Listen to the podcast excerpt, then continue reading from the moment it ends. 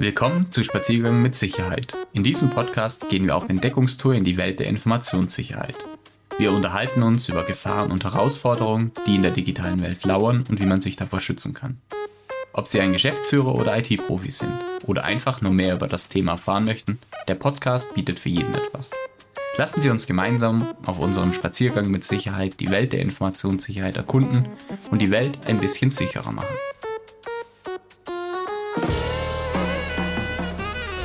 Hallo und willkommen zu einer weiteren Folge des Podcasts Spaziergang mit Sicherheit. Mein Name ist Florian Franke und ich habe heute Dr. Bettina Kraft zu Gast und wir machen heute einen Ausflug zur, von der Informationssicherheit zum Datenschutz. So Bettina, wer bist du und was machst du? Ja, hallo Florian, danke, dass ich kommen durfte. Ähm, vorgestellt hast du mich ja schon. Ja, ich bin ähm, vom, vom Hintergrund her Juristin. Ich habe in, in Würzburg äh, studiert, Jura studiert und beide, dort auch beide Staatsexaminer gemacht.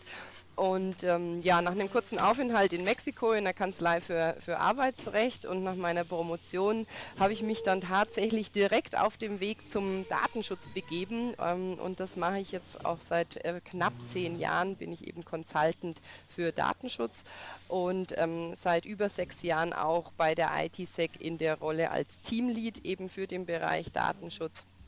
Und ähm, ich stelle auch ähm, seit ja, jetzt auch über einem Jahr für all unsere Kunden, die wir als externe Datenschutzbeauftragte betreuen, eben ähm, auch die, die externe Datenschutzbeauftragte in Person und bin für die SITS Group, der die ähm, ITSEC GmbH mittlerweile ja auch angehört, die Konzerndatenschutzbeauftragte. Also das war mal so die Vorstellung im Schnelldurchlauf zu meiner okay. Person. Und das hat dich dazu bewogen, vom Arbeitsschutz äh, zum Datenschutz zu wechseln? Du meinst vom Arbeitsrecht, weil ich in der ah, Kanzlei war. Genau, ja, genau, äh, weil ja. ich in der Kanzlei in Mexiko war. Ähm, tatsächlich ist es so, ähm, Arbeitsrecht hat mich nicht ganz so begeistert, das mexikanische Arbeitsrecht sowieso nicht, weil es dort ähm, sehr unterschiedlich zum, zum Deutschen ist. Ähm, und es war damals, also vor knapp zehn Jahren, wirklich so, ähm, dass ich ein bisschen wie die Jungfrau zum, zum Kinde, zum Datenschutz gekommen bin. Ich wollte in die Unternehmensberatung oder in die Rechts Rechtsberatung für Unternehmen einfach. Ähm, war da relativ flexibel, wusste aber, dass es Arbeitsrecht nicht wird, ähm, war aber offen für auch gesellschaftsrechtliche Geschichten ähm, oder fürs Vertragsrecht und bin dann einfach, wie das so ist, man bewirbt sich dann ähm, bei verschiedenen Unternehmen und bin dann tatsächlich beim Datenschutz gelandet, hängen geblieben und habe da aber auch erst so mehr oder weniger die ersten Berührungspunkte gehabt und habe aber sehr, sehr schnell gemerkt, dass das ein Feld ist, das wahnsinnig interessant ist, weil es einfach sehr ja, flexibel ist. Es hat nicht nur diesen juristischen Touch, sondern auch einfach diesen technischen ähm, Charakter mit dabei. Ähm, man ist schon auch einfach unterwegs. Man hat viele verschiedene Einblicke und vor allem auch in die Unternehmen, die wir uns, die wir betreuen, kann man einfach in die Abteilungen so ganz viel äh, ja, reinschnuppern. Man kriegt einfach mit, wie arbeitet eine HR-Abteilung, wie arbeitet eine Finanzabteilung, ähm, wie arbeitet das Controlling, das Sales. Und das ist einfach wahnsinnig spannend. Und auch wenn man mit, mit Audits vor Ort geht, wo man einfach beim Kunden ist, man sieht so viele verschiedene Dinge, lernt viele verschiedene Menschen kennen. Und das macht einfach wahnsinnig viel Spaß. Ja, das kann ich mir vorstellen. Das ist ähnlich wie in der Informationssicherheit. Das hat doch jeder im Unternehmen irgendwie ein bisschen was damit zu tun. Und somit kriegt man natürlich auch Einblick in alle oder in alle Bereiche oder in fast alle Bereiche, sagen wir mal so. Jetzt hast du ja schon auch gut ausgeholt, wie denn so eine Stelle aussieht oder was zeichnet denn Datenschützer aus. Wie sieht denn so ein Tagesablauf bzw. so eine typische Woche als Datenschützer aus? Ja, also das ist tatsächlich ähm, ganz un ganz unterschiedlich. Ähm, wir hatten natürlich eine Zeit vor Corona, da sind wir auch äh, viel gereist, weil wir einfach viel beim Kunden auch vor Ort waren, weil wir auch präsent sein wollen. Datenschutz funktioniert ja auch immer viel über Kommunikation und sich einfach auch zeigen und im Unternehmen präsent zu sein. Ähm, da ist es auch mal passiert, dass man in einer Woche mal zweimal gereist ist. Ähm, Im Schnitt war es vor Corona, würde ich sagen, so drei, dreimal im Monat grob, ähm, dass man wirklich unterwegs ist, direkt zum Kunden entsprechend fährt, ähm, dort einfach Meetings abhält, je nachdem, was beim Kunden ansteht. Auch ich hatte ja gerade schon angesprochen, Audits ähm, zum Beispiel, die möglich sind. Und wir haben natürlich auch ganz, ganz viele Vorortschulungen gehalten. Also das ist so ein Bestandteil, ähm, den wir entsprechend viel machen. Ähm, Jahresmeeting, Sure Fix entsprechend äh, mit der Geschäftsführung, weil wir ja als Datenschutzbeauftragter Beauftragte immer ähm, dazu verpflichtet sind, natürlich auch direkt an die Geschäftsführung zu berichten. Ähm, gibt es natürlich da auch Termine. Also das ist ein Bestandteil. Ähm, das hat sich tatsächlich durch Corona sehr reduziert, ähm, dass man einfach dadurch, dass ähm, ja man spart sich natürlich die Reisezeit, der Kunde spart sich oft auch die Reisekosten, sodass man jetzt ganz, ganz viel einfach auf Teams-Meeting übergegangen ist, sodass man jetzt wahrscheinlich im Schnitt so ähm, einmal im Monat ähm, grob noch unterwegs sind. Ansonsten hat sich das sehr auf Teams verlagert, aber es ändert nichts an der Aufgabe, die man tut. Also das ist im Prinzip genauso, dass man ähm, über so eine Woche verteilt auch einige Teams-Meetings hat. Oft schaut man sich Systeme direkt an. Also wenn die ähm, Kunden beispielsweise ein neues Zeiterfassungssystem einführen, ähm, dann lassen wir uns das erstmal ähm, via Teams mal vorführen, was kann dieses System, gibt es da Cookies dazu, gibt es da Tracking-Möglichkeiten, gibt es da Auswertungen Verwaltungsmöglichkeiten. Das ist für uns Datenschützer immer ganz, ganz wichtig, einfach zu sehen, ähm, kann man, Zeiterfassungssystem ist da jetzt das prädinierteste System dafür, ne? ähm, wer kann da welche Auswertungen und, und Reports aus diesem System ziehen? Ist es datenschutzrechtlich dann erlaubt? Ist es notwendig? Habe ich einen gewissen Zweck dafür, das zu tun? Das schauen wir uns dann sehr detailliert an, entscheiden dann auch, ähm, ob man dafür zum Beispiel eine datenschutzrechtliche Folgeabschätzung benötigt. Entsprechend, die braucht man immer dann, wenn man eben ein hohes Risiko an der Stelle hat. Ähm, oder ob es das nicht braucht und dann ähm, tragen wir das quasi für den Kunden in dessen Verfahrensverzeichnis mit ein oder füllen das zusammen mit ihm aus. Das kommt immer ein bisschen drauf an. Gibt auch Kunden, die brauchen dafür beispielsweise manchmal eine Stellungnahme, weil sie noch einen Betriebsrat im Boot haben und der das gerne so hätte. Also das ist tatsächlich sehr, sehr individuell. Das beantwortet somit auch schon ein bisschen die Frage, also was machen wir dann im Nachgang natürlich? Wir erstellen dann Stellungnahmen, ähm, vervollständigen Verfahrensverzeichnisse, prüfen Verfahrensverzeichnisse, unterstützen bei der, der Folgenabschätzung, die wir für verschiedene Systeme gegebenenfalls machen. Ähm, und ansonsten kommt ganz, ganz viel Beratung einfach dazu, also sehr, sehr individuelle Fälle, wo einfach ähm, die Kunden entweder Kleinigkeiten einführen, sie wollen irgendwelche Newsletter versenden, sie wollen kurz vor Weihnachten kommt immer diese Geschichte, oh, wir brauchen die Adressen der Belegschaft, wir wollen denen Päckchen schicken, äh, Kunden wollen mal was schicken, wie gehen wir damit um, wie machen wir das? Ähm, also es ist wirklich so, dass man da einfach mal spontan angerufen wird oder eine E-Mail kriegt. Das sind ganz viele so Kleinanfragen. Und ansonsten ist es auch so, dass wir natürlich auch immer den Stand beim Kunden im Blick haben, wie auch manchmal. Es gibt natürlich auch Kunden, die kommen nicht so oft auf uns zu, auf die kommen dann wir zu und sagen, sieht es mit dem und dem Thema aus, da müsste man noch was machen. Ähm, und auch da sind wir dann natürlich mit drin. Was wir mittlerweile auch viel haben, sind Online-Schulungen, einfach bei den Kunden tatsächlich via Teams.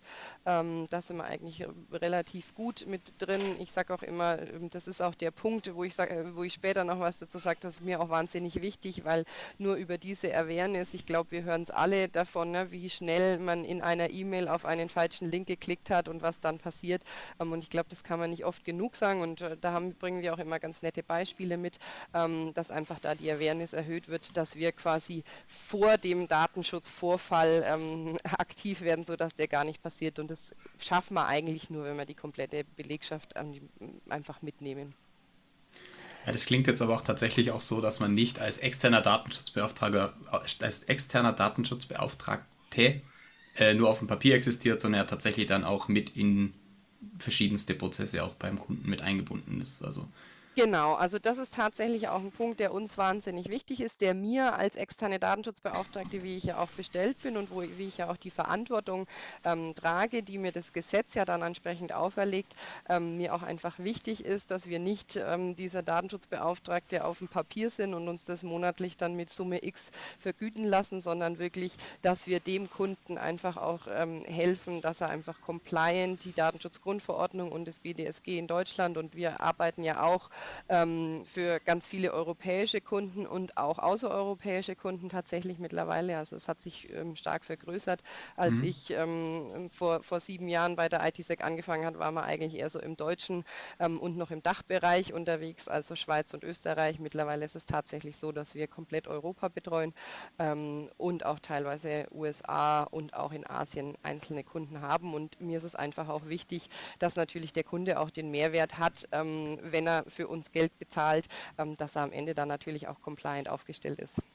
Hm. Ist es denn was, was du jetzt sagst, es hat sich jetzt seit der DSGVO, also der Datenschutzgrundverordnung, jetzt nochmal verändert und die Unternehmen sind auch eher bereit, sich dem Thema anzunehmen? Oder man ist als, auch als externer Datenschutzbeauftragter mehr in der Pflicht, da auch aktiver zu sein? Also es hat sich auf jeden Fall verändert. Also ich habe ja ähm, tatsächlich gesagt, ähm, habe es ja jetzt die, die letzten zehn Jahre im Blick. Ähm, die mhm. Datenschutzgrundverordnung haben wir ja jetzt äh, theoretisch seit 2016 ähm, ist sie ja schon in Kraft getreten. Dann hatten wir zwei Jahre Übergangsfrist. Also scharf ist sie seit 2018. Ähm, und ich hatte natürlich auch den Blick davor. Und das war schon tatsächlich so. Ähm, man hat einfach gemerkt, vor der Datenschutzgrundverordnung waren es die Kunden, die einfach einfach den Endkunden hinten dran, also den Verbraucher als Kunden hatten. Ich sage ganz, ganz klar, der Einzelhandel, ähm, ne, die einfach darauf angewiesen sind, ähm, dass die, die Produkte seitens der, der Verbraucher gekauft werden. Und gerade der Einzelhandel hat ja auch viel mit Videoüberwachung, ähm, ne, ähm, Kontrollen und die Ge Geschichten zu tun. Die waren da schon sehr sensibel und haben auch viel getan und viel gemacht. Ähm, das produzierende Gewerbe, die einfach im B2B-Bereich sind, also Business to Business, war es wirklich so, dass man sagen konnte, ähm, vor der Datenschutzgrundverordnung, weil einfach auch die Bußgelder so gering waren, hat man einfach als Geschäftsführung meistens das Risiko getragen, hat gesagt, mir ist bewusst, ähm, irgendwo ähm, leuchtet da ein kleines Lämpchen, aber das ist so blass, äh, dass ich das aktuell nicht beachten muss, weil mir in der Regel eigentlich nichts passieren wird. So war es ja tatsächlich auch. Das war ja auch der Grund der Datenschutzgrundverordnung, dass man gesagt hat, diesen ähm, zahnlosen Papiertiger ähm, muss man irgendwie mal ähm, anders gestalten. Und tatsächlich hat sich da sehr viel verändert. Es gibt ganz, ganz wenige Unternehmen, wobei ich sagen muss, ähm, ich hatte erst diese Woche ein Akquisegespräch, ähm, die haben sich bisher noch nicht um den Datenschutz gekümmert. Es gibt es tatsächlich auch immer noch, ähm, aber es sind sehr, sehr wenige geworden. Also die meisten, die man anspricht, ja, nehmen es jetzt ernst, weil einfach die Bußgelder mit ähm, 4% des Jahresumsatzes einfach schon oder 20 Millionen Euro und man kann sich, ne, also die Aufsichtsbehörde kann sich aussuchen, was sie ähm, da gerne anwenden möchte und 20 Millionen Euro ist klar für einen kleineren Betrieb äh, extremst viel und selbst für einen großen Betrieb sind 20 Millionen Euro auch eine Hausnummer, die man natürlich ähm, ungern bezahlen würde. Ja, absolut. Ähm, was sind denn jetzt dann so die größten Herausforderungen, mit denen du dann als Datenschützerin konfrontiert bist? Mm, tatsächlich ähm, geht. Ähm, also die Herausforderungen sind nicht so groß, aber die größte Herausforderung, die ich tatsächlich ähm, mehr oder weniger wöchentlich mir begegnet, ist tatsächlich ähm, die Geschichte, dass nicht alle Unternehmen den Datenschutz so ernst nehmen. Ne? Also es gibt immer noch, auch wenn man durchs Internet ähm, streunt, ähm, wir wissen es alle, für uns ja alle, glaube ich, sehr lästig, der Cookie-Banner. Ähm, ich glaube, 90 Prozent der Cookie-Banner, die ich in meinem Privatleben ähm, so anklicke, wegklicke, äh, sind äh, datenschutzrechtlich falsch. Ähm, und da ist tatsächlich meistens die größte Herausforderung, unsere Kunden davon zu überzeugen, ja, die anderen machen es falsch, ähm, ne, aber wir wollen es richtig machen. Also das ist tatsächlich oft so, dass wir einen Anruf kriegen und sagen, ja, Frau Kraft, jetzt haben Sie uns das beraten, hm, aber XY und Z und ABC, die machen das doch anders und die sind doch auch große Player, können wir es nicht auch so machen. Das ist tatsächlich die größte Herausforderung, da einfach auch wieder die, den, die Kunden davon zu überzeugen, ähm, dass es halt äh, nicht richtig ist, wie es die anderen tun und dass wir es gern besser machen würden. Das ist eigentlich tatsächlich so die größte Herausforderung, die wir immer haben. Das kann ich mir vorstellen. Aber schön, dass es noch äh, Kunden gibt oder potenzielle Kunden, die sich damit nicht beschäftigt haben. Das ist ja auch was im Informationssicherheitsbereich. Das Problem wird gesehen, die Bereitschaft, Geld in die Hand zu nehmen, ist noch nicht überall da. Ähm, da bin ich auch mal gespannt, wie sich das dann weiterentwickelt. So, jetzt hast du ja sehr ausführlich ja auch erzählt, was so ein Datenschützer, Datenschützerin den lieben langen Tag macht. Wie wird man denn überhaupt Datenschützer? Gibt es irgendwelche Voraussetzungen? Muss deine Ausbildung mitbringen? Muss ich Jurist sein? Genau, also das ist tatsächlich ähm, relativ einfach beantwortet. Ähm, es kann nämlich an und für sich jeder ähm, Datenschützer werden. Es kann jeder zertifizierter Datenschützer werden. Also wir haben keine geschützte Berufsbezeichnung dafür. Ähm, es ist so, dass ähm, verschiedenste Firmen quasi Lehrgänge anbieten. Die dauern immer zwischen zwei und fünf Tage in der Regel. Ähm, und da kann man dann das Zertifikat zertifizierter Datenschutzbeauftragter ähm, erwerben. Und dann kann ich theoretisch tatsächlich damit loslaufen und sagen, ich bin Datenschutzbeauftragter, bitte beauftragt mich doch, ähm, bestellt mich doch für euer Unternehmen. Ähm, also man muss kein Jurist sein, ähm, man muss kein Informatiker sein. Äh, es ist tatsächlich am Ende aber so, dass äh, natürlich der, der juristische Background gerade jetzt mit der Datenschutzgrundverordnung und mit der immer größer werdenden Komplexität ähm, sehr, sehr von Vorteil ist. Ähm, und das ist natürlich auch so, man muss immer die die Fachkunde entsprechend nachweisen als Datenschutzbeauftragter. Mhm. Das fordert das Gesetz schon.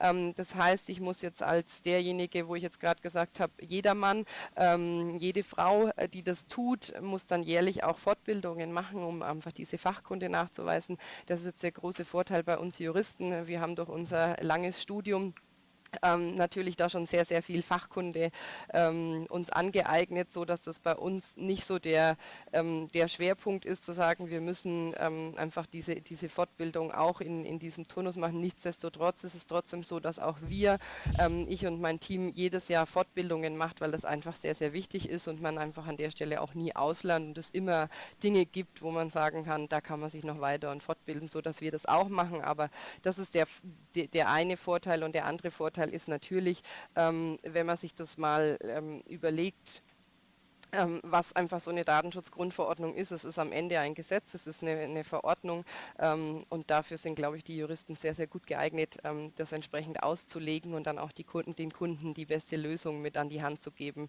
ähm, wie man das entsprechend dann praxistauglich auslegt, weil das ist ja das Wichtigste für den Kunden.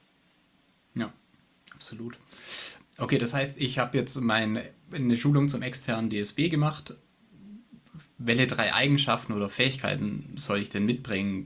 Idealerweise natürlich, bevor ich mir das überlege, die Schulung zu machen, aber ja, also äh, was, was wahnsinnig wichtig ist, also gerade wenn man es jetzt als Consultant, also wenn man einfach als Consultant unterwegs ist, unterscheidet sich vielleicht ein bisschen zum internen, obwohl das auch für den internen Datenschutzbeauftragten sehr, sehr wichtig ist, dass man einfach eine gute Kommunikationsfähigkeit hat, weil man einfach ähm, ja, mit den Leuten reden muss. Man muss den, den, den Leuten auch oft mal einfach Informationen rauskitzeln. Ähm, ne? Die kommen nicht alle zu mir und schreien, juhu, ich habe da einen Fall, sondern man muss da einfach ein bisschen auf die Leute zugehen, einfach mit den Leuten sprechen. Ähm, hat ja, habe ich vorhin ja schon geschildert, wie mein Tag so ausschaut. Also es hat schon, es vergeht eigentlich kein Tag, wo ich kein Meeting habe. Ne? Also deswegen ist es einfach wichtig, dass man jemand ist, der gerne kommuniziert und einfach gerne spricht. Ähm, man muss auch ein Stück weit, ähm, ich nenne es mal kompromissbereit sein, ähm, weil es ist natürlich, das Gesetz gibt uns ähm, die Rahmen vor. Und ähm, jetzt kann ich ein ganz strenger Datenschutzberater sein und kann sagen, äh, wir machen es äh, Linie X und wir fahren nur Linie X und die verlassen wir nicht. Ähm, das hilft aber einfach unseren Kunden nicht weiter. Das wird ja auch, wenn ich ein interner Datenschutzbeauftragter wäre oder bin ich ja auch für uns, für die, für die SITS, ähm, hilft es niemanden an der Stelle. Deswegen sage ich immer, man muss natürlich immer kompromissbereit sein, dahingehend ähm, die Gesetze und die Regelungen und auch die Meinungen der Aufsichtsbehörden, an denen wir ja auch sehr, sehr stark gemessen werden oder an denen denen wir sehr stark uns orientieren müssen, ähm, quasi kompromissbereit so auszulegen, ne, dass man natürlich auf der anderen Seite den Unternehmen ähm, das Arbeiten ermöglicht. Ne? Also mit Datenschutz verdient außer wir natürlich keiner Geld, ähm, sondern es kostet einfach jeden und viele sehen es auch als Last am Bein, wobei tatsächlich auch das glücklicherweise besser wird. Also das war in der Vergangenheit viel mehr der Fall. Mittlerweile sehen es auch tatsächlich viele als Chance und sehen es als sehr, sehr wichtig an. Ähm, und da ist es auch wirklich, ähm, ja, sehr wichtig, dass man einfach da so eine Kompromissbereitschaft und Flexibilität einfach an den Tag legt, ähm, damit man das, die beste Lösung und die beste Möglichkeit für den Kunden einfach rausholt. Und natürlich, was auch wahnsinnig wichtig ist, natürlich ein technisches Verständnis. Ne? Also ähm, das ist auch immer, wir sind ja in meinem Team alles Juristen ähm, und man braucht aber für den Datenschutz gerade schon immer ein technisches Verständnis, weil es gerade, ich hatte es ja vorhin erklärt, wir schauen uns oft Systeme an, lassen uns da wirklich zeigen, wie funktionieren die Systeme, welche Reports können ähm, gefahren werden, ähm, was wird im Hintergrund protokolliert, ne? also welche Daten entstehen da. Und wenn man da nicht so ein bisschen technisch affin ist, ähm, dann macht es tatsächlich schwierig. Ne? Also wenn man sagt, ja, ich komme gerade so mit meinem Smartphone zurecht und äh, da, wenn irgendwas ist, muss ich schon immer meinen Mann oder meine Frau fragen, dann ähm, ist es vielleicht nicht ganz so geeignet. Ähm, aber es ist tatsächlich so, dass es jetzt bei mir in meinem Bereich nicht das Top-Einstellungskriterium ist. Also wenn jemand sagt, ähm, ich habe mich damit bisher noch nicht so befasst, aber ich bin da bereit und habe da Interesse dran, ähm, dann ist es auch super. Also ich glaube, das Interesse dran ähm, zu haben, einfach über diesen juristischen Tellerrand dann hinauszuschauen, das ist eigentlich das Wichtigste und der Rest kommt von, von alleine. Ich würde mich nämlich jetzt selber auch von, wenn ich zehn Jahre zurückblicke, auch nicht als den super Techniker bezeichnen, aber man wächst einfach rein und wenn man Interesse dran hat, ähm, dann macht es Spaß und ich bin wahnsinnig froh, auch einfach die Kolleginnen und Kollegen im Background zu haben bei der ITSEC und auch bei der SITS Group, ähm, wo ich auch einfach Dinge mal nachfragen kann, die ich nicht weiß und ähm, klar google ich mir manche Dinge, aber dann sind sie mir auch nicht klar und dann bin ich super froh, äh, den Hörer nehmen zu können und zu sagen, ähm, ich habe hier mal eine technische Frage, kann mir jemand weiterhelfen? Das wird tatsächlich weniger. Ähm, Florian, du weißt es vielleicht noch aus der Vergangenheit, auch wir haben öfter mal über solche Themen gesprochen, weil ich einfach Input gebraucht habe von der Seite. Ähm, es wird natürlich weniger mit der Zeit, weil man sich einfach selber so einen eigenen, äh, so einen eigenen Wissensstand anarbeitet, aber ich bin immer wahnsinnig froh, dass ich äh, die Kolleginnen und Kollegen noch habe, ja. Genau, das konnten die Zuhörer jetzt natürlich nicht sehen. Ich habe fröhlich in die Kamera geschmunzelt, äh, weil die Bediener und ich ja gemeinsam eine gemeinsame Zeit bei der IT-Sec auch hatten. Und ich genau auch da auch in gewissen technischen Fragen auch mal unterstützt habe und da Wissenstransfer äh, gemacht habe. Ja, äh, definitiv wichtig. Also es ist auch so aus meiner Erfahrung raus, die Datenschützer, die nur juristisch unterwegs sind, die tun sich schon auch schwer, auch gewisse Sachen zu verstehen. Die lassen sich vielleicht auch jetzt mal salopp gesagt auch mal hinters Licht führen von, von den Techies. Ähm, da muss man dann natürlich schon auch entsprechend einen Blick für haben. Man muss nicht alles in Gänze verstehen, das glaube ich nicht, aber ähm, man genau. muss zumindest mal mitreden können. Genau. Ähm, für wen ist es denn nichts? Also wenn du sagst, wenn man jetzt, keine Ahnung, das Kommunikation angesprochen, wenn man nicht gern redet, sollte man jetzt nicht unbedingt DSB werden. Ähm, was wäre denn sonst noch so, so Ausschlusskriterien, wo du sagst, wow, da sollte man sich lieber was anderes überlegen? Genau, also das ist der Punkt, den du angesprochen hast. Dann natürlich auch der Punkt, den ich auch schon angesprochen habe, wenn man einfach mit Technik nichts am Hut hat. Ne? Also es gibt äh, einfach viele Menschen, die sagen, nee, das interessiert mich nicht, das möchte ich nicht. Dann ist es auch tatsächlich schwierig, ähm, gerade wenn man in die, in die Beraterrichtung geht. Ähm, und auch tatsächlich, man braucht schon auch ein bisschen ein, ein dickeres Fell, sage ich mal, ähm, weil man natürlich als Datenschutzbeauftragter, Beauftragte ähm, und natürlich auch als die Berater, weil das ist ja zum Beispiel bei uns ist es schon so aufgestellt, aufgestellt. Ich bin zwar in Person die Datenschutzbeauftragte, ähm, aber die, die ersten Ansprechpartner sind ähm, die Kolleginnen und Kollegen aus meinem Team und auch die kommunizieren ähm, komplett eigenständig und selbstständig mit dem Kunden. Das heißt aber am Ende auch, sie kommunizieren direkt mit der Geschäftsführung. Ähm, und ja, da ist es natürlich nicht immer ganz einfach. Ähm, da gibt es einfach die verschiedensten Charaktere.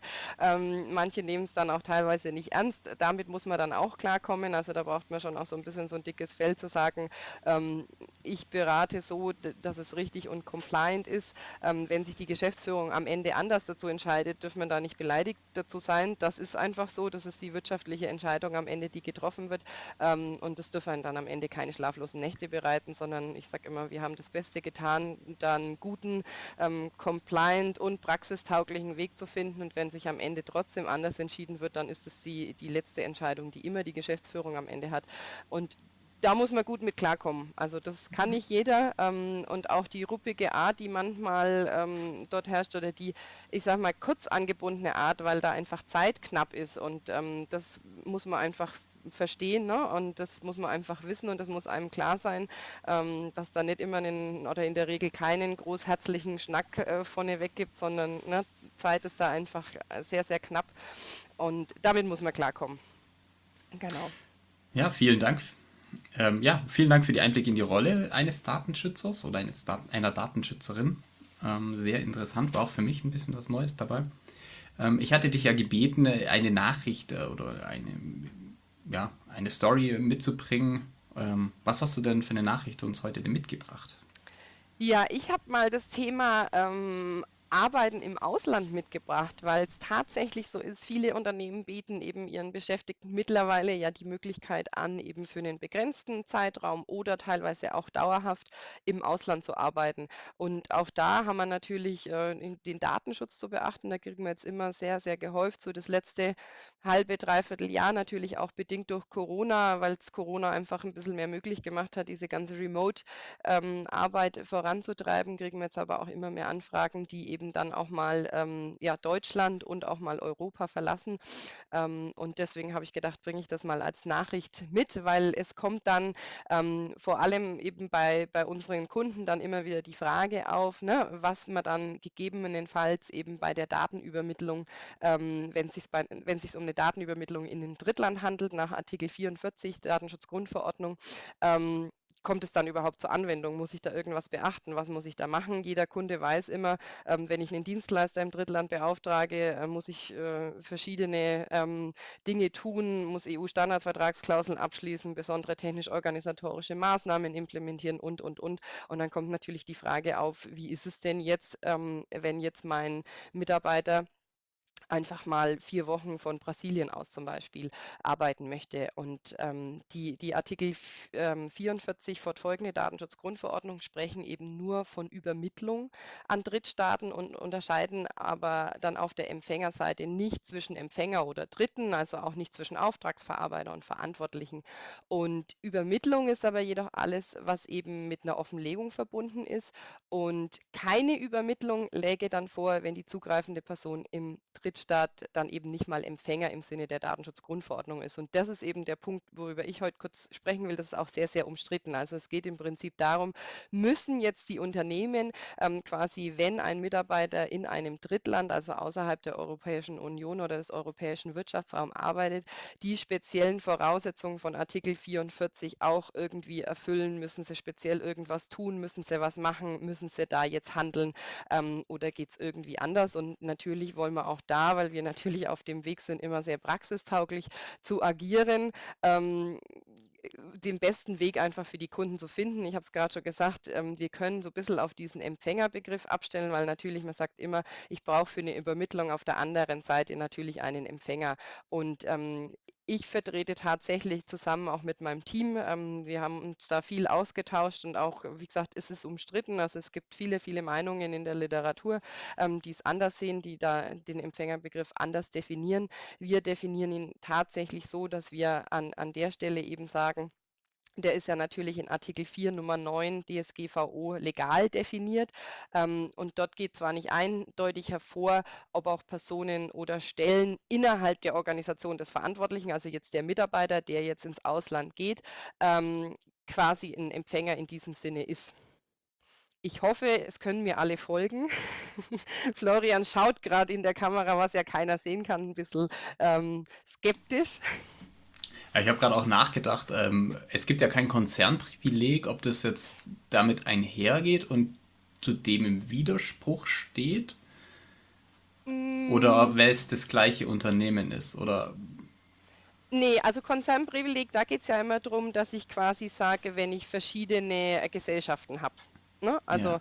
geht es ja darum, wenn ich jetzt eine Gesellschaft in Spanien habe, ähm, habe ich kein Konzernprivileg. Das heißt, die Datenübermittlung nach Spanien zu meiner ähm, Tochtergesellschaft muss ich trotzdem so absichern, als wenn es irgendeine dritte Gesellschaft, also eine Gesellschaft wäre, die nicht zu meinem ähm, Konzern gehört. Ähm, das, das, ist im Prinzip davon weggedacht. Hier geht es quasi einfach nur darum, dass ein Mitarbeiter eines Unternehmens, also dieses, ich muss jetzt nicht im Konzern sein, ähm, quasi einfach ins Ausland geht und wir haben uns wirklich auf die These gestützt quasi zu sagen, diesen Empfängerbegriff mal aufzuarbeiten. Und das ist übrigens auch ein Punkt, der mir an meiner Arbeit wahnsinnig viel Spaß macht. Ähm, einfach wirklich dieses juristische Arbeiten. Ne? Also einfach zu sagen, ich lese das Gesetz ähm, und sage, okay, legal definiert ist es in ähm, Artikel 4 Nummer 9 Datenschutzgrundverordnung. Und dann kann ich das, ähm, fragen wir zehn Juristen, haben wir, wenn es ganz blöd läuft, zehn verschiedene Auslegungen und Meinungen. Ähm, ich hatte das Glück, in meinem Team zu fragen. Wir sind ja ähm, insgesamt zu viert. Ähm, wir hatten glücklicherweise vier ähm, gleiche Meinungen, das ist immer ganz schön, ähm, und haben uns im Prinzip auf der äh, hier dazu geeinigt zu sagen, okay, ähm, nach meiner Ansicht sind es eben, oder nach unserer Ansicht sind es eben die besseren Argumente gegen eine allgemeine Einbeziehung von Beschäftigten des Verantwortlichen in die Definition des Empfängers zu sprechen. Also dass wir wirklich sagen, ähm, Empfänger ist quasi, sind nur Personen, Leute, Unternehmen, ähm, die außerhalb von meinem Unternehmen sind. Ne? Also alles, was mein Unternehmen ist, ist kein Empfänger im Sinne des Gesetzes, ähm, was es uns natürlich dann einfacher macht, weil dann habe ich auch keine Übermittlung, weil es bleibt ja bei mir. Also eine Übermittlung ist ja immer nur dann, wenn ich auf der anderen Seite einen Empfänger stehen habe. Das heißt dann aber auch, wenn jetzt meine Mitarbeiter oder einzelne Mitarbeiter auch mal temporär in Brasilien arbeiten für vier Wochen, brauche ich da jetzt aus Datenschutzsicht keine weiteren Maßnahmen machen. Genau, also man sollte trotzdem, also das ist mir schon wichtig und das beraten wir auch, man sollte trotzdem, also es gibt sowieso eine, eine Zusatzvereinbarung zum Arbeitsvertrag, weil irgendwie so ein bisschen sollte man es äh, festmachen, also das machen auch in der Regel unsere Kunden so. Und da sollte man schon eine kurze Passage mit aufnehmen, wo man einfach auch nochmal darauf hinweist, dass in der Regel haben sowieso alle, die remote arbeiten, eh schon so eine Art Homeoffice-Vereinbarung, Remote Tele Teleworking-Vereinbarung, wie es auch immer heißt, ähm, quasi ja schon geschlossen. Ähm, da steht das Typische drin. Ähm, ich sage mal, man kann trotzdem nochmal, gerade wenn man ins Ausland geht und wenn man jetzt sagt, ne, ich nehme mir die Finca auf Mallorca, äh, gut, Mallorca wäre jetzt noch EU, ich nehme mir die Finca in Brasilien, ähm, ne, dass man einfach nochmal auf die verschiedenen äh, Maßnahmen einfach hinweist, was da zu beachten ist, ne, dass man jetzt nicht irgendwie Terrassentür offen und sonstige Geschichten, das würde ich noch mit aufnehmen. Und natürlich ist es mir auch immer wichtig, und das ist schon auch die, die Empfehlung, ja zu sagen, ähm, dass ich das natürlich natürlich auf eine, also der, der Übermittlungsweg, ne? also dass ich einfach über einen gesicherten Tunnel zugreife und auch dort keine Daten speichere. Das ist auch einfach so ein wichtiger Punkt, ähm, hm. ne? dass ich einfach über meine VPN-Verbindung ähm, quasi auf die, die Daten zugreife, aber mir lokal dort jetzt auch nichts speichere. Genau, aber das sind natürlich Themen, jetzt aus Informationssicherheitssicht und nicht nur aus Datenschutzsicht, glaube ja. ich, die sind generell sinnvoll, egal ob jetzt der Mitarbeiter beim Starbucks in Ulm sitzt äh, oder irgendwo anders ähm, dass eben der Verbindungsweg gesichert ist, äh, dass die Geräte gesichert sind mit Festplattenverschlüsselung, entsprechende Passwortpolicy etc. Also dass quasi die Hausaufgaben gemacht worden sind bezüglich technischer Maßnahmen oder technische und organisatorische genau. Maßnahmen. Genau, das auf jeden Fall. Das auch, ähm, was gerade nicht überall oder bei vielen nicht so der Fall ist, dass ich ja zum Beispiel auch, ich meine, mit unseren ganzen Cloud-Produkten ist es ja auch oft so, ich kann mich von überall, eigentlich auch mit jedem Gerät, ne, ähm, irgendwo einwählen. Die Verbindung wird dann auch oft ähm, nicht, nicht mehr unterbunden. Ne? Also zum Beispiel, ich habe zwar eine Zwei-Faktor-Authentifizierung für mein Outlook und meine Geschichten, wenn ich das aber nicht, nicht trenne, dann bleibt es wochenlang so und ich muss mich nicht mehr Zwei-Faktor authentifizieren, dass man auch da ähm, fürs Ausland quasi entsprechend äh, Maßnahmen nochmal trifft, dass man einfach sagt, nach x Stunden ähm, findet da eben eine automatische Trennung statt, dass ich mich dann wieder einfach neu ja. entsprechend einwählen äh, muss. Idealerweise ist es sowieso so, dass man ähm, die Regelung trifft, dass sich ausschließlich aus ähm, ja, gemanagten Geräten des Unternehmens man sich eben auch auf diese Cloud-Produkte ähm, einloggen darf. Hm. Genau, das ist so ein, so ein Punkt. Da gibt es aber noch viele, ähm, ja, da ist noch ein weiter Weg, glaube ich, hin, bis wir da alle Unternehmen so weit haben, ähm, ähm, dass, das, dass das super gut funktioniert, ja. Aber wir haben heute jetzt halt einen guten Einstieg davon gehört. Genau, also da kann man auch, es gibt auch äh, viele Wege, die da nach Home führen tatsächlich. Also ich lasse mich da auch ähm, immer wieder gern von Lösungen überzeugen. Also auch da lerne ich gerade auch was die technische Sicht äh, betrifft immer wieder dazu und das ist auch tatsächlich ja auch sehr, sehr schnelllebig. Ähm, ne, man hat manchmal eine Idee im Kopf und dann kommt wirklich ein ITler von dem Kunden und sagt, nee, also das ist ja jetzt veraltet, es gibt jetzt ne, dieses und jenes und das finde ich auch super und das finde ich auch super spannend. Ähm, das ist auch immer der Vorteil, glaube ich, ähm, eines externen Datenschutzbeauftragten, dass man einfach so viel Erfahrungsschatz Erfahrungsschatz von den einzelnen Kunden lernt, ähm, die man dann einfach auch auf andere Kunden übertragen kann, ne? was man einfach bei einem internen nicht hat. Da köchelt man so ein bisschen in seiner eigenen ähm, Suppe und kann natürlich diese ganzen Synergieeffekte, die ich aus, aus anderen Bereichen habe, nicht übertragen. Ja. ja, sehr schön, sehr interessant. Wolltest du noch was dazu sagen? Genau, also ich kann es noch ein bisschen, aber das weiß ich nicht, ob, ob das interessiert. ähm, ein bisschen begründen, warum wir diesen Empfängerbegriff so definieren. Ähm, es geht dann natürlich sehr ins Juristische, einmal nämlich aus dem, aus dem, dem Wortlaut heraus, weil man aus dem Wortlaut von 4 Nummer 9 ähm, kann man schließen, dass eben ein Empfänger zumindest ein gewisses Maß an Eigenständigkeit haben muss, dass eben der Beschäftigte und die Beschäftigte ähm, nicht haben ne, und dort nicht gegeben ist in der Form.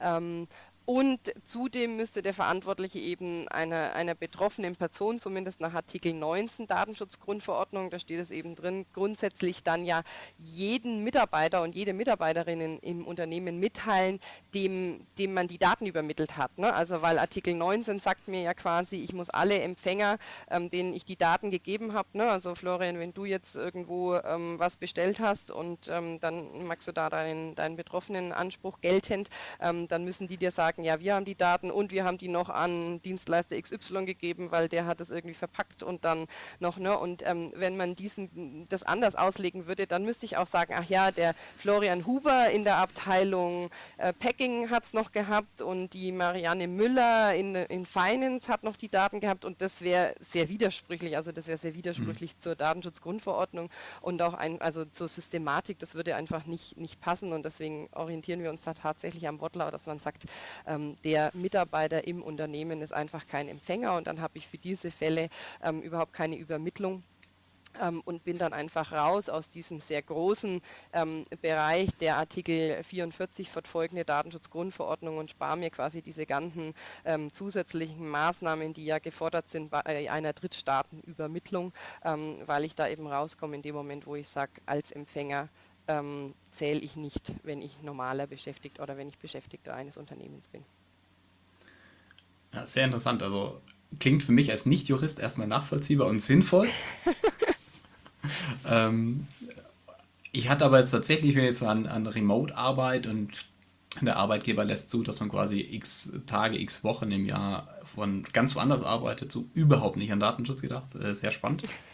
ähm, aber gut, dass es trotz auch aus Datenschutzsicht argumentativ möglich ist. Genau, genau. Aber ich, also es ist äh, schön, dass du sagst. Ich glaube auch, ähm, wir wurden jetzt, weiß ich nicht, von, von einigen Kunden angesprochen. Ich glaube aber auch, dass es viele andere Kunden tun, aber auch den Datenschutz dabei vergessen haben. Ne? Wie, wie das oft dann, dann so ist. Kann ich mir sehr gut vorstellen, ja. Absolut. Ja, spannend. Ähm, ich habe eine ganz andere Nachricht mitgebracht. Ähm, meine Nachricht trägt den Titel äh, CISO Survival Guide Vital Question to Help Guide Transformation Success. Klingt natürlich erstmal sehr abgefahren. Ähm, die Nachricht wurde von Google veröffentlicht und in dem Artikel werden verschiedene Einstiegsfragen aufgezählt, die genutzt werden können, um eine konstruktive und fokussierte Diskussion im Unternehmen anzustoßen, um die Informationssicherheit zu verbessern. Also jetzt sind wir mal wieder kurz nochmal bei der Informationssicherheit.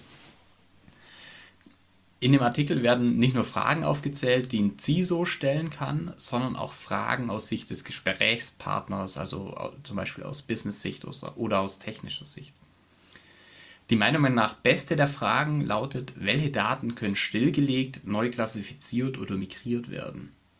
Und die Frage sollte vom CISO an das Business gestellt werden ich denke, das ist auch was, was aus Datenschutzsicht und das Prinzip der Datensparsamkeit kommt ja aus der DSGVO auch sinnvoll ist, weil Daten, die man dann nicht mehr braucht, die man dann auch nicht mehr hat, muss man auch nicht mehr schützen und um die muss man sich auch nicht mehr kümmern. Ich denke, das ist eine ganz, ganz sinnvolle Frage und wenn man das natürlich ein bisschen weiterspinnt, dann kann man natürlich auch überlegen, muss ich denn die Daten überhaupt erfassen oder nicht? Oder fasse ich sie halt mal, weil ich es kann? Ähm, und das ist definitiv eine sinnvolle Frage, um seine Angriffsfläche auch da zu reduzieren. Eine weitere wichtige Frage, die vom Business und vom CISO gestellt werden sollte, lautet, welche Bedrohungen, Gefahren sind nicht mehr so wichtig. Die Welt dreht sich weiter, die Situationen verändern sich, die Angreifer verändern sich und dann muss man sich halt immer wieder auch fragen, welches Problem ist es denn, das wir lösen wollen? Passt es noch zur Situation, wie wir aufgestellt sind? Äh, sind wir jetzt plötzlich in die Angriffsgruppe oder hat eine gewisse Angriffsgruppe auf uns abgesehen, die eine ganz andere Methodik hat? Müssen wir da irgendwas anpassen? Sind wir eben nicht mehr Ziel von einer bestimmten Angriffsgruppe? Also da durchaus auch eine sinnvolle Frage, um den Weg weiterzugehen und die Informationssicherheit entsprechend anzupassen. Und was tun wir, wenn, unsere Daten, wenn unser Datensicherungsplan scheitert, ist eine weitere wichtige Frage. Und die hilft halt insbesondere ein Unternehmen auf Notfall vorzubereiten und liefert interessante Informationen. Wie wichtig ist denn tatsächlich die Datensicherung? Ist sie denn auch so aufgestellt, wie wir sie brauchen? Und müssen wir vielleicht da auch ein bisschen mehr machen? Und was machen wir, wenn die nicht da ist? Also, das waren jetzt mal meine Auswahl der Top 3. Und auch wenn ihr kein CISO seid, äh, sind ja definitiv interessa interessante Fragen dabei, um das Thema Informationssicherheit bei euch im Unternehmen weiterzubringen. So, soweit zu den spannenden Nachrichten bzw. zu den spannenden Themen. Ähm, wie auch in der letzten Episode habe ich ein Thema der Woche oder Thema der Episode vorbereitet. Und Bettina, da du ja Juristin bist, habe ich mal folgende Frage. Ist es denn jetzt gut oder schlecht, dass Datenschutz jetzt mittlerweile ein juristisches Thema ist?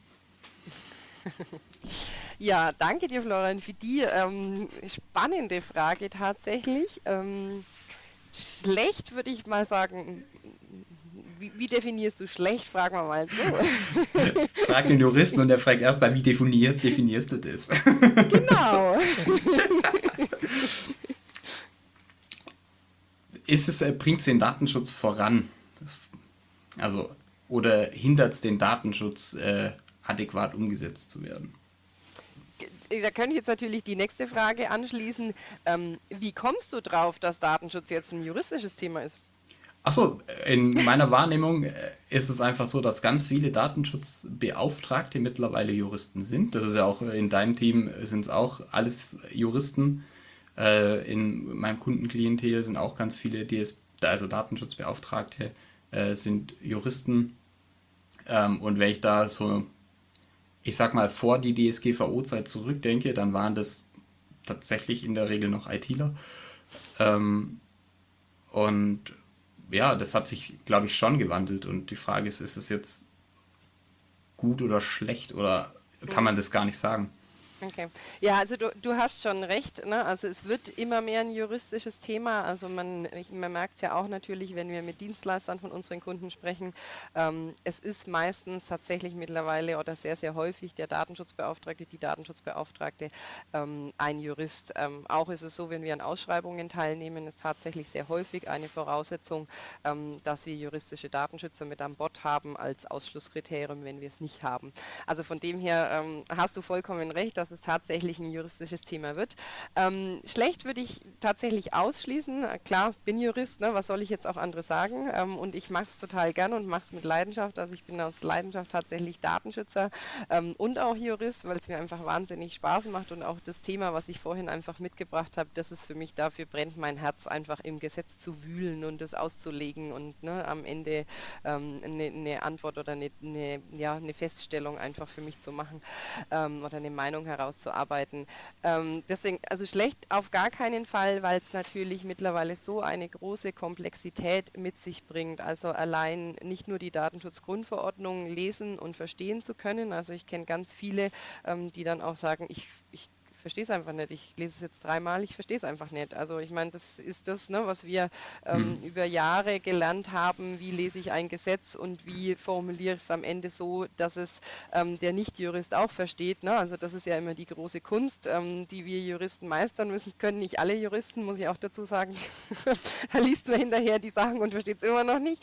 Ähm, aber deswegen ist es natürlich wichtig und es sind ja nicht nur, nicht nur die Gesetze, also nicht nur die Datenschutzgrundverordnung und ähm, das BDS BDSG und alle sonstigen Gesetze, die ja bei uns auch noch ein groß, eine große Rolle spielen, sondern es sind beispielsweise auch die Gerichtsentscheidungen, also auch der EuGH, ähm, der BGH äh, entscheiden immer wieder äh, ja, oder kriegen Entscheidungen vorgelegt, was den Datenschutz betrifft und was auch für uns große Auswirkungen hat. Ähm, und wenn man, ich weiß nicht, wer schon mal so ein ganzes Gerichtsurteil gelesen hat, ich glaube, wenn man kein Jurist ist, sind es die wenigsten. Ähm, und ähm, da tut man sich schon wahnsinnig schwer und man freut sich dann immer, wenn es da Juristen gibt, die diese Gerichtsurteile zusammenfassen und idealerweise so zusammenfassen, dass es nicht nur Juristen verstehen, ähm, sondern auch der, der Rest der Welt auch noch. Also deswegen ist es schon so, dass ich es ähm, schlecht auf jeden Fall ausschließen kann und ähm, das resultiert eigentlich auch das, was ich gesagt habe, ähm, dass es schon sehr, sehr gut ist. Also ich begrüße es auch sehr, weil man natürlich, ähm, gerade wenn man ins Gespräch geht und man weiß, es ist ein Jurist, dann kann man einfach auf einer gleichen Ebene sprechen. Ähm, das mhm. ist sehr, sehr, sehr von Vorteil.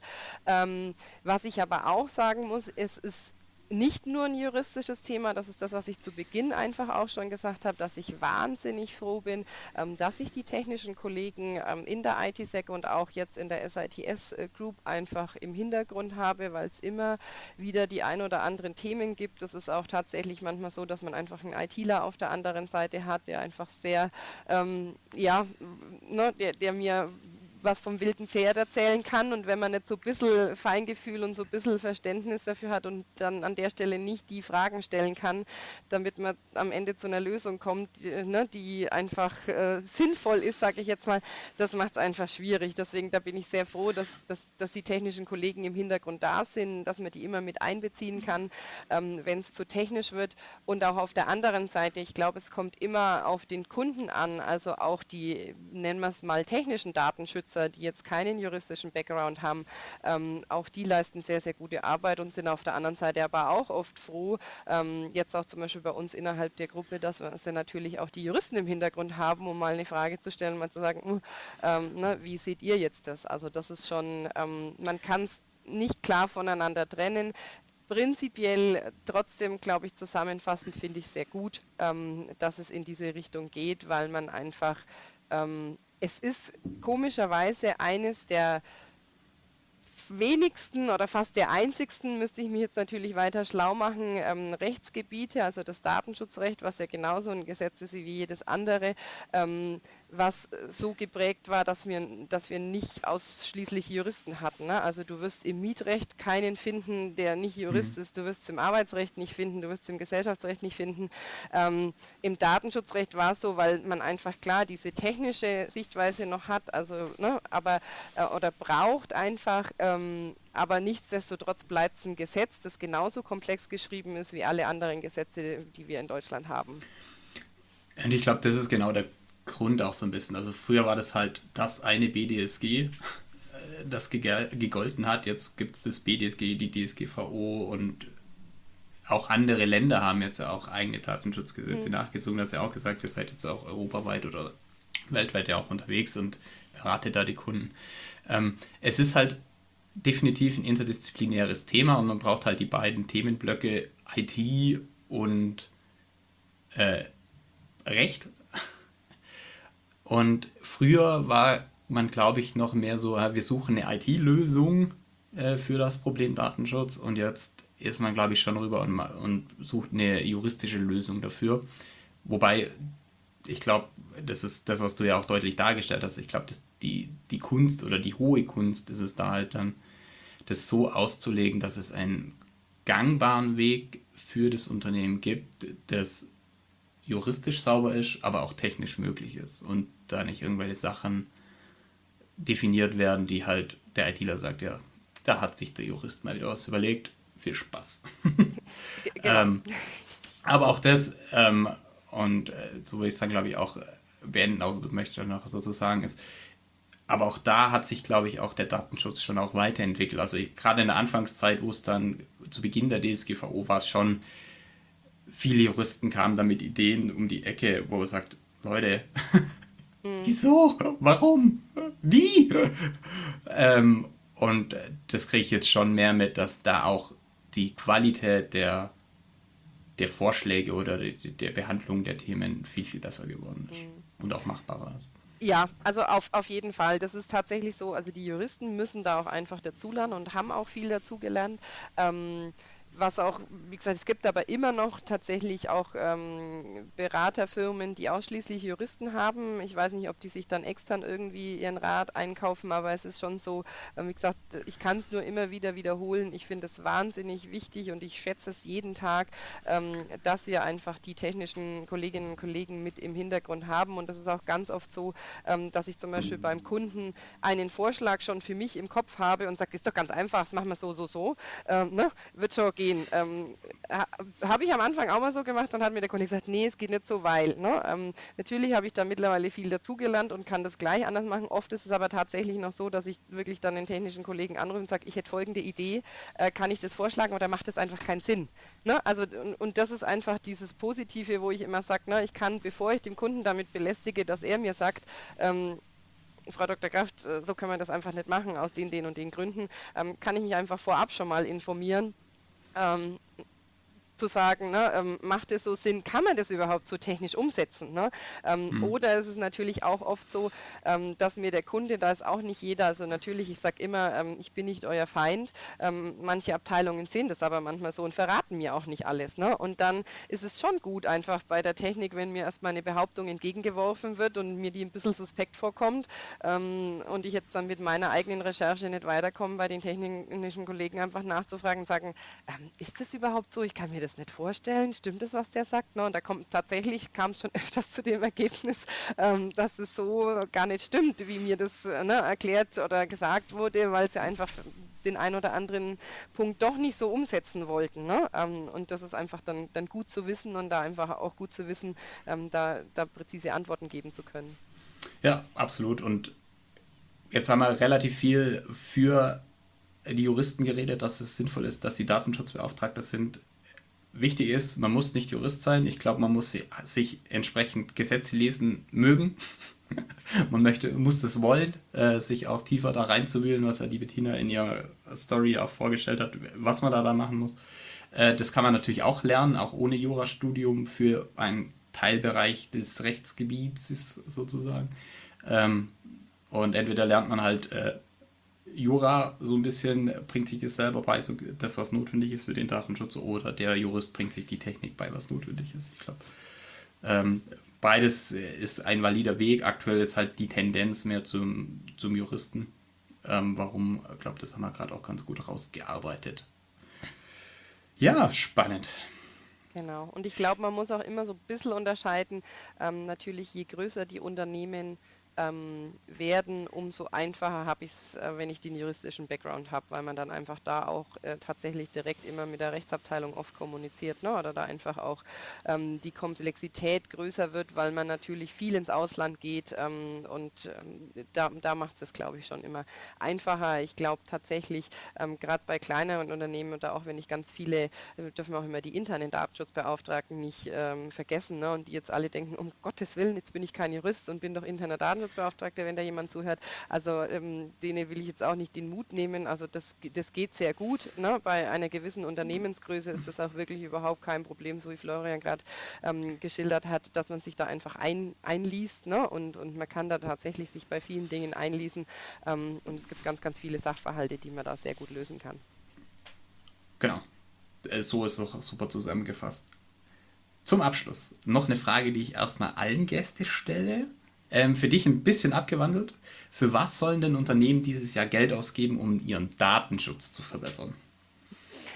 Ähm, ja, das ist, eine, das ist eine interessante Frage und tatsächlich ähm, habe ich ja jetzt vor kurzem die ganzen Tätigkeitsberichte für 2022 an unsere Kunden verschickt und da führen wir ja auch immer die verschiedensten Ziele auf und was wir unbedingt machen müssen. Und ich glaube, das Ziel, ähm, was ich in jedem Tätigkeitsbericht gesagt habe äh, oder beschrieben habe, was wir unbedingt tun sollen, ist einfach die Awareness erhöhen, also wirklich dafür Geld auszugeben. Und ähm, natürlich sagen die Beschäftigten immer, ja, ich habe doch irgendwie vor zwei Jahren schon eine Datenschutzschulung gemacht, was muss ich ja schon wieder machen. Ne? Ne? Ähm, man kann die auch tatsächlich nett und schön aufbereiten, sodass es den Leuten auch Spaß macht. Also da ähm, haben wir jetzt auch ein ganz nettes ähm, Konzept mit ganz, ganz vielen Beispielen entwickelt und wo die Leute auch einfach mitmachen müssen, weil ich finde, nur so bleibt es hängen. Ne? Irgendwie ein Monolog, den ich runterbete, ähm, ne? der geht links rein und rechts wieder raus. Ähm, also wirklich mit, mit Mitmachcharakter, also eher so Richtung Workshop-Charakter. Und das ist, glaube ich, der Hauptpunkt, wo wir wirklich Geld ausgeben sollten als Unternehmen, weil ähm, einfach nur, wenn ich die Awareness der Beschäftigten erhöhe, habe ich gerade im Datenschutzbereich das meiste gewonnen, weil ähm, zum einen passieren mir weniger Fehler, die ich irgendwie melden muss, sonst was. Zum anderen kommunizieren die dann auch besser mit uns, ähm, ne, also mit mir als Datenschutzbeauftragte und mit meinem Team, ähm, sodass wir einfach auch Lücken vorher erkennen können und einfach schließen können. Ähm, deswegen ist da, glaube ich, das Geld am aller, aller sinnvollsten investiert, dass man einfach sagt, ne, man macht einen Workshop, man macht eine Datenschutzschulung online vor Ort, wie auch immer, dass man einfach die Leute alle mit ins Boot holt, dass man sagt, das ist wichtig, wenn euch was auffällt, meldet euch dorthin.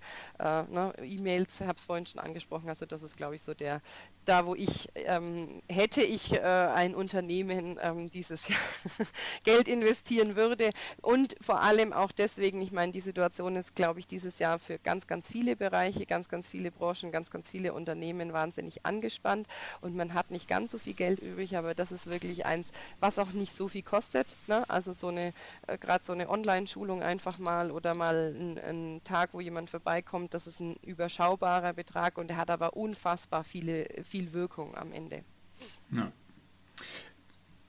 Ja, Mitarbeiter sind einfach, oder Mitarbeiter-Awareness ist einfach ein zentraler Punkt, sowohl Datenschutz als auch Informationssicherheit. Super, also äh, super Tipp, ähm, super Hinweis. So, das war's für heute bei Spaziergang mit Sicherheit. Ich hoffe, dass euch unser Gespräch mit der Bediener gefallen hat und ihr mehr darüber erfahren konntet, was es bedeutet, denn ein Datenschützer bzw. eine Datenschützerin zu sein. Wir haben viele interessante Einsichten in die Aufgaben und Herausforderungen dieses wichtigen Berufsfeldes erhalten. Wenn ihr weitere Fragen zum Datenschutz habt oder uns Feedback zu der Episode geben möchtet, zögert bitte nicht, uns zu kontaktieren. Wir freuen uns auf Ihre Rückmeldung. Und Bettina, Dir vielen Dank für die Teilnahme. Ich kann mir gut vorstellen, dass die Zuhörer mit dir in Kontakt treten möchten. Wie können sie dich denn am besten erreichen? Am besten per E-Mail, ähm, da geht es immer am einfachsten. Das wäre dann die datenschutz.it-sec.de. Genau, die E-Mail-Adresse packe ich auch in die Show Notes. Und ja, ciao und bis zur nächsten Episode.